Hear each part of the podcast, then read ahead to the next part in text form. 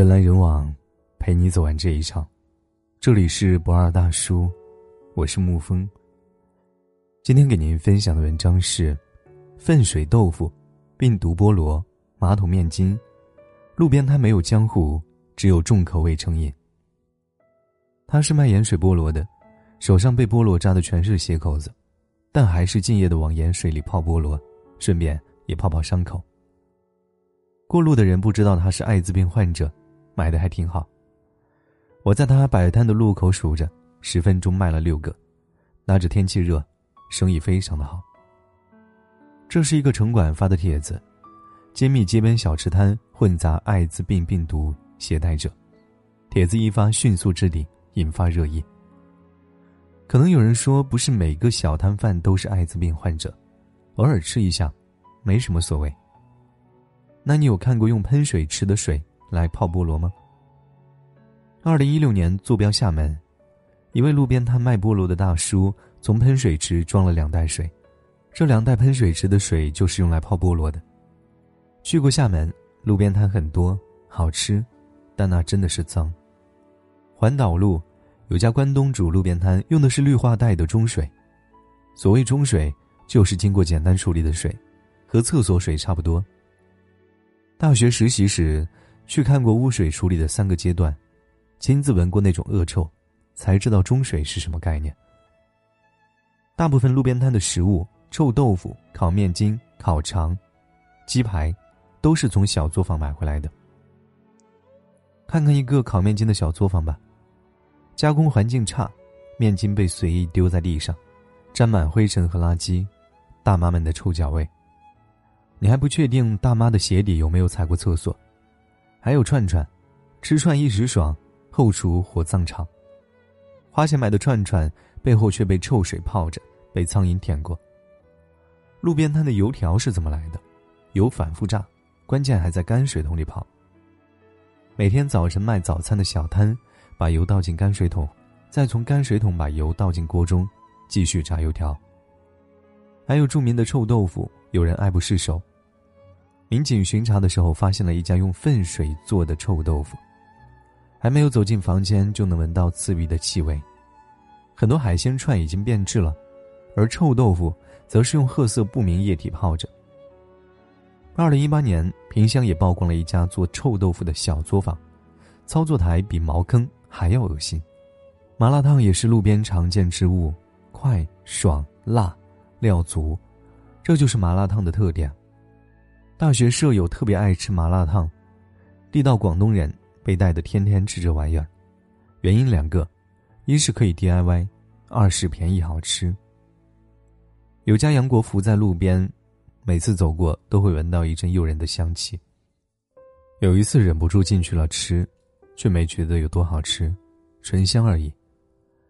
后来有人说很多麻辣烫都会用飘香剂，飘香剂俗称一滴香。是化工合成的有毒食品添加剂，往食品里滴一滴，千里飘香。如果吃火锅，隔夜后衣服还有味道，那基本上可以确定是放了一滴香。二零一零年，一滴香曾在网上引发热议，虽说检查合格，但某毒品含量不超标，不代表就没有，长期服用，慢性疾病就会爆发。专家指出，这种飘香剂就算合格。但没有营养，过量也会对身体产生极大的伤害。路边摊最大的问题就是不确定。你吃的每一口豆腐，原料在哪儿，在哪儿批量生产的，炸它的油反复用过多少次，你无从考究。又因为路边摊的流动性，你无法衡量它的卫生标准。但人们不在乎。近年来，路边摊的安全问题被一点点揭露，但人们并没有想象中那么在意。多数情况是看到一系列惊悚图片之后惊恐一阵，带到诱惑面前该吃啥吃啥。当人们对路边摊的热爱远超出了对安全隐患的恐惧时，自然就会有这些漠视。除非隐患变成紧急攻击，人们才会停下来。什么才是生命中最重要的？曾有位克罗恩病患者，原本已经处于缓解状态，但嘴馋。忍不住吃了一根路边的烤羊肉串，就一根，第二天就爆发了急性炎症，被送到医院切除了部分肠子。很多人觉得在路边摊吃东西，大不了就是拉一次肚子。确实，运气不错的话，急性肠胃炎过几天就能自愈，严重些吃点抗生素就好了。但很多时候，人生是一失足成千古恨的公式。木森曾经说过这种症状：许多人因为一次急性感染，很多年都没有办法回到健康的状态。他们不时腹胀、腹痛、腹泻、便秘，据检查也很难查出具体原因。这种情况叫做感染后肠易激综合症状，简称 IBS。病人往往是一次急性肠胃炎落下的病根，诱发事件常常是致病细菌造成的食物中毒。比如大肠杆菌、沙门氏菌、志贺氏菌，路边摊就是这些致病菌的常驻场所。谁都知道身体健康万事之首，没有好的身体，情绪就控制不住，糟事就做得多。但有多少人为健康付出时间、心力、行动呢？前些日子很多人就病了，天气热，喝冷饮，感冒高发期，医院里看感冒和肠胃的人。号都排到了下一周。人们常以为，保养是有钱人做的事，吃有机蔬菜是白领的事，健身是奢侈的事。有人调侃说：“我都穷到吃路边摊了，我还在乎健康啊？”于是，吃路边摊、吃外卖、熬夜加班、晚睡晚起，都成了生活状态。因果循环，你种下的因，自己忘了，天不忘。这些都是毁坏身体细胞的行为。到了一定程度就会发病。或许只有到了医院，鬼哭狼嚎的孩子，痛苦呻吟的老人，面无表情的中年人，还有那些面若冷霜的医务人员，才能激发你对健康的思考。或许只有当你从钱包中掏钱的时候，你才会明白，穷人更加病不得。人们为什么戒不掉路边摊呢？看看中国路边摊美食，出名的就是那么几种：麻辣烫。臭豆腐、烧烤、铁板鱿鱼、烤面筋、煎饼果子、萝卜牛杂、手抓饼等等，每一种都是重油重盐。作家梁文道曾指出，我们整个国家正在失去对食物的审美判断，背离民族文化的冲淡平衡。重口味成瘾，就是路边摊不死的关键。那为什么人们如此热衷重口味食物呢？上世纪八十年代，食物匮乏，人们凭借智慧将很多边缘的、被舍弃的食物全部开发成美食，比如腌制动物的内脏。这些东西如果只做简单处理，就会难以下咽；但是加上各色的调料，就会变得好吃。人们这项智慧的核心就是重口味。感谢人类智慧，但重口味文化成为潮流，绝对不是什么好事。重口味能让人们在心理上获得及时反馈，在生理上更是和毒品成瘾一样，它的生理机制一旦沾染，就戒不掉了。同时，今日民族曾指出，过去三十年间，民族经济快速发展是饮食习惯重口味化的根本原因，而直接原因则是人口迁移和人口结构变化。旅途中，路边摊就是人们果腹的最好选择。哪怕是落脚到某个城市，城中村往往是第一个落脚的地方。城中村最多的就是路边摊。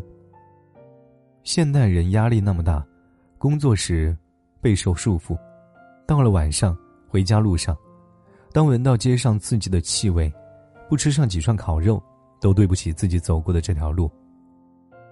吃路边摊时可以狼狈，可以不造作，可以肆意刺激味蕾，不顾及一切。那都是放纵的味道，所以，尽管你知道那很脏，但还是想吃。让人们又爱又恨的才是路边摊。它就像江湖汉子一般，不可能干净，不可能细皮嫩肉，但就带着江湖气，让人着迷。但是，当我们沉迷于路边摊的时候，其实就是我们忽略健康、不懂吃饭的状态。看过一段文字，特别难受。以前我爱吃路边摊，每天都要吃，我也觉得我戒不掉，直到得了癌症。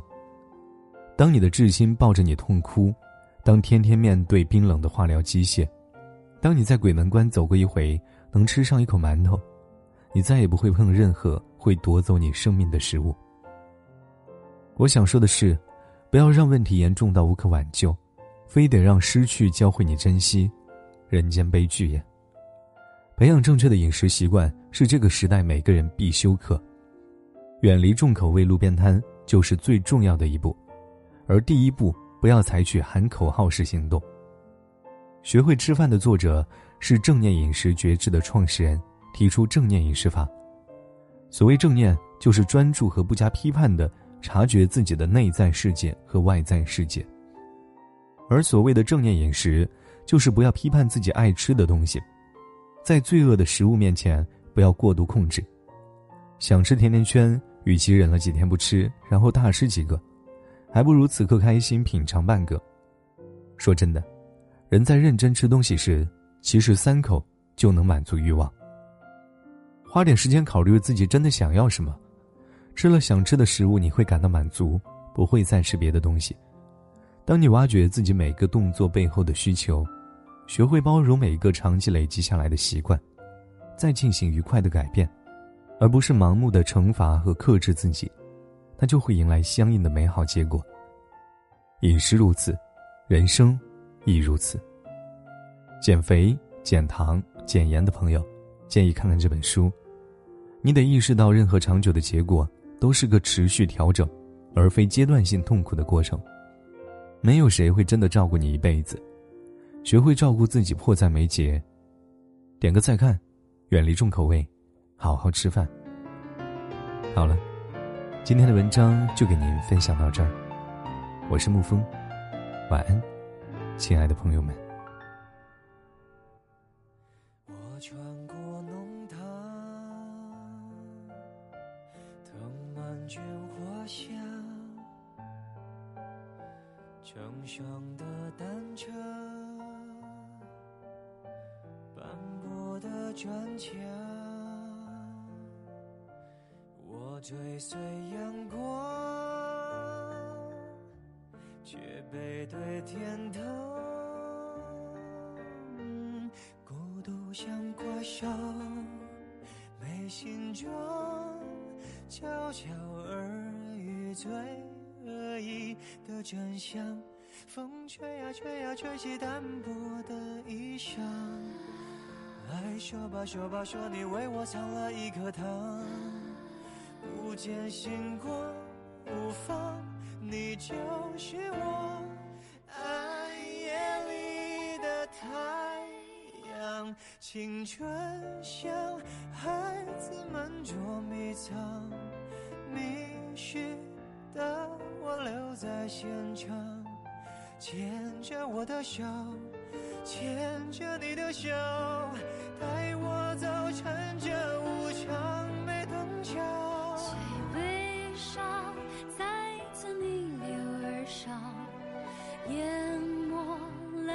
时光。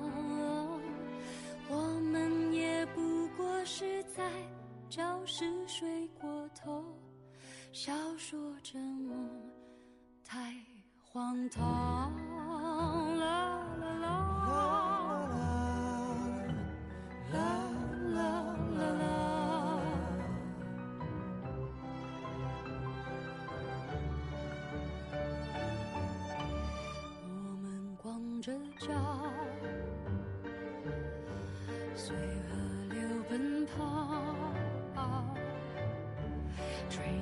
少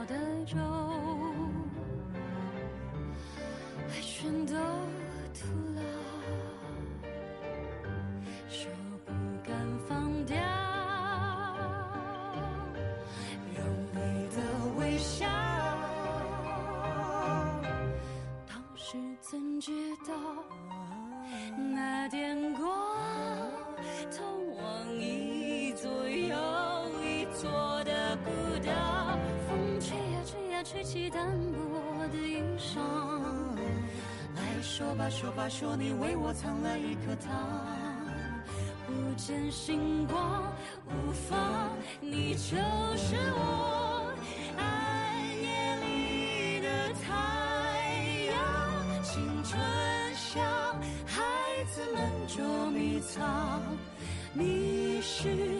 的我留在现场，牵着我的手，牵着你的手，带都，趁着无常没登场，最悲伤再次逆流而上，淹没了时光。我们也不过是在教室睡过头，笑说着梦太荒唐。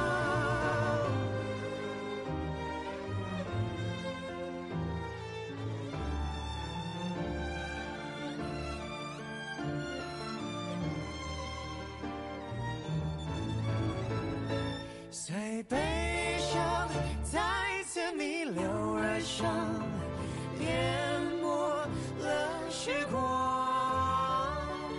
我们也不过是在教室睡过头，为何眼泪一直流？